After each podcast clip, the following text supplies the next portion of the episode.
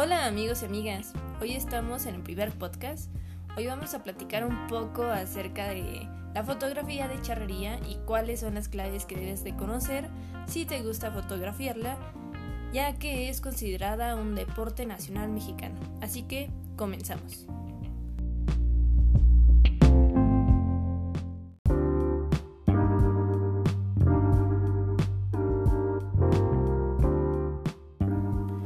Colegas, hoy nos adentramos un poco más a este tema súper interesante, sobre todo dirigido a aquellas personas que se dedican a fotografiar el deporte. Vamos a ponernos un poco en contexto.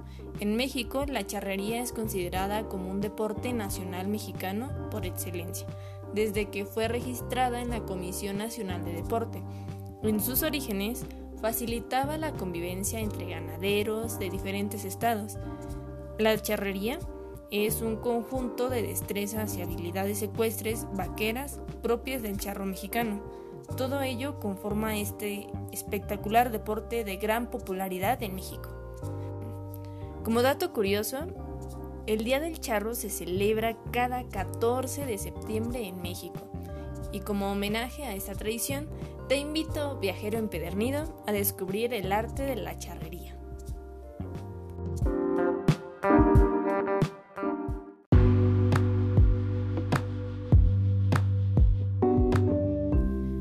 Vestirse de charro es vestirse de México. Con esta frase del poeta español Manuel Benítez Carrasco, comenzamos este viaje por una de las tradiciones más arraigadas del país del picante. Este deporte prácticamente se compone de charros o jinetes. Cabalgan mientras manejan al caballo para que éste dance y ejecute las llamadas suertes charras o tipos de movimiento durante el espectáculo de charrería. La charrería, al igual que cualquier otro deporte, es complicado tomar fotografías, porque son movimientos rápidos, impredecibles, que para tomar una fotografía adecuada muchas veces es un trabajo complicado. Hay que tomar en cuenta también factores de riesgos para nosotros como fotógrafos y para nuestro equipo, ya que por la gran cantidad de polvo puede que sí afecte el rendimiento de nuestro equipo.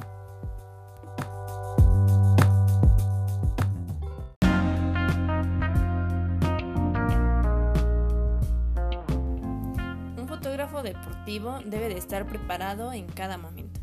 Como lo he dicho antes, los deportes son rápidos e impredecibles y empezar a cambiar parámetros en el momento es un error. Perderás tiempo y es muy probable que pierdas la foto en un buen momento. Por eso es recomendable preparar todo con anterioridad y establecer qué parámetros vas a utilizar según la luz y el espacio y no cambiarlos a no ser que sea estrictamente necesario. Antes de empezar a fotografiar, debemos de tomar en cuenta cuáles son los parámetros que le vamos a asignar a la cámara, ya que es fundamental y aclarando.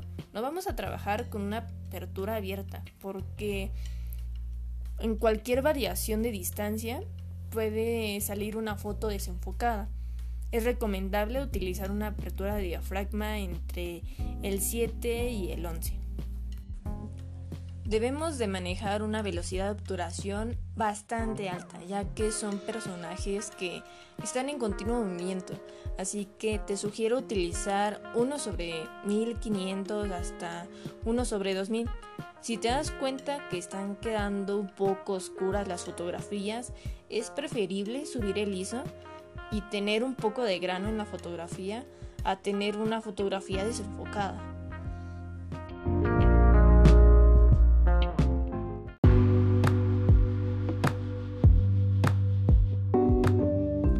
Variación de luz puede ser uno de mis grandes problemas, ya que usualmente las charreadas suelen realizarse entre las 12 y la 1 de la tarde, por lo cual la posición del sol no nos ayuda.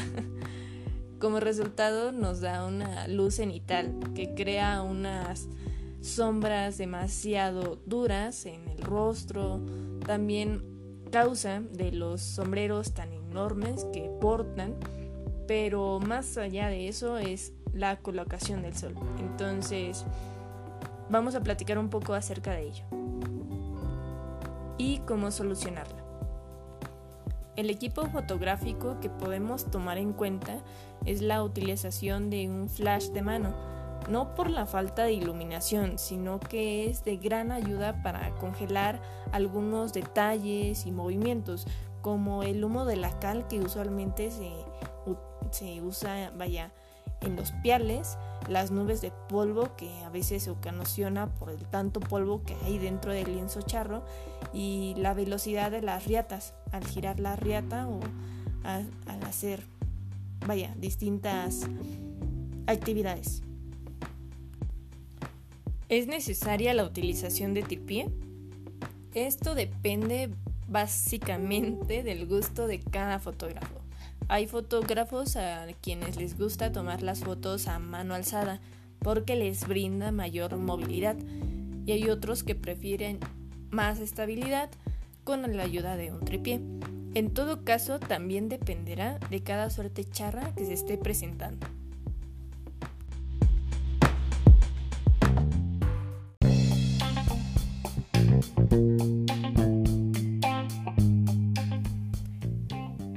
Es necesario que la cámara que estemos utilizando cuente con un estabilizador de imagen. El estabilizador de imagen es un botón o función que ayuda a que la foto salga menos movida. No elimina totalmente la vibración, pero sí nos ayuda a evitarla. Para este estilo fotográfico debemos de tomar en cuenta los lentes que vamos a utilizar debemos de tener lentes de fotografía deportiva que necesitamos para fotografiar el momento preciso. Los teleobjetivos son los más recomendados ya que tienen distancias focales de 200 milímetros. La práctica es una de las claves fundamentales que debes de tomar en cuenta no solo dentro de la fotografía deportiva. La práctica te hará cometer errores y serán estos los que te digan que tienes que mejorar la próxima vez. Así que no te frustres si las fotos no te salen como tú esperabas, que usualmente eso me pasa a mí. Quizá tras muchos intentos consigas una, por lo menos una, que de verdad merece la pena.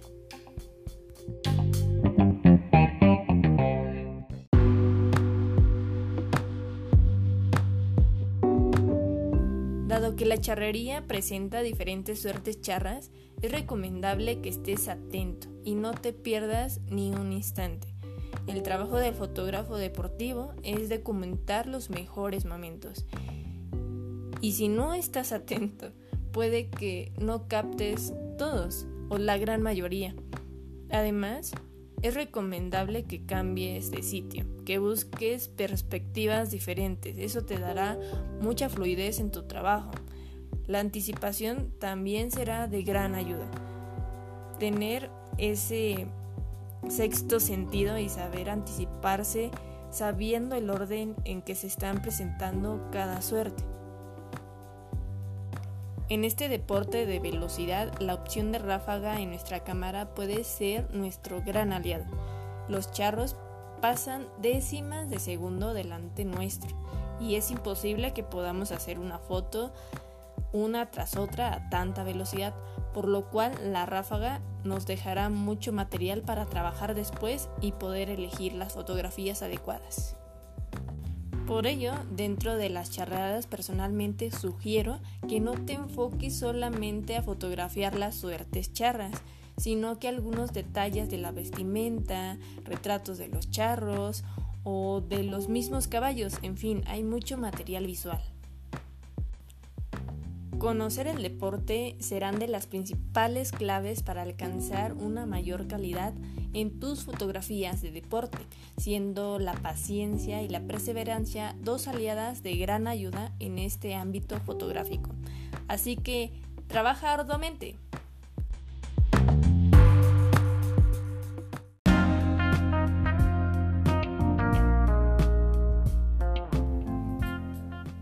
Por ahora me despido.